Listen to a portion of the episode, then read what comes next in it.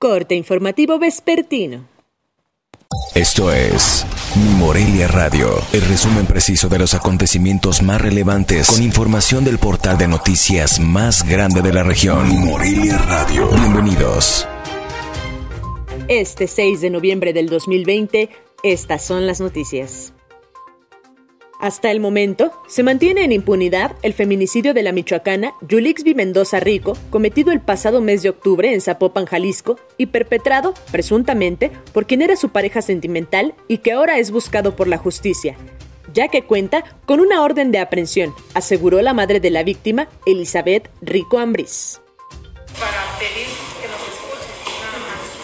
Todo sería legal, como repito, no quiero sería legal a donde pertenece y todo canalizar a donde es, porque estas gentes tienen que trabajar, tienen que trabajar y nos tienen que escuchar.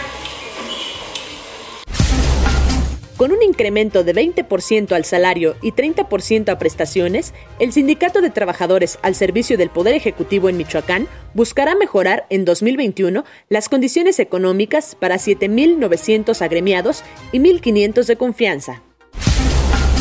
Durante la contingencia sanitaria que produjo el COVID-19, la venta del nopal producido en comunidades de Michoacán se redujo hasta un 40% debido a que productores no lo cultivaron y a la falta de almacenaje y deficiencia del mercado para la colocación, informó el titular de la Secretaría de Desarrollo Rural y Medio Ambiente, José Jesús Vergara Aguirre.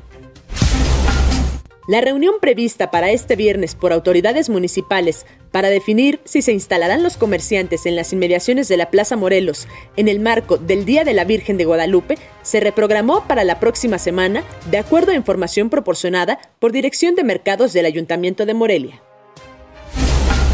La Asociación de Industriales del Estado de Michoacán reportó que maestros retiraron el bloqueo de las vías del tren en la comunidad de Nueva Italia, pero se mantienen las manifestaciones en Morelia, Pátzcuaro y Calzoncin, municipio de Uruapan.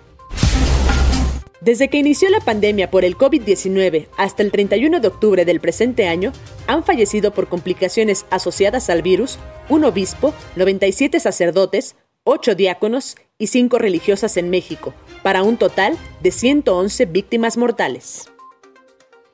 Informó desde Morelia, Michoacán, Cintia Arroyo.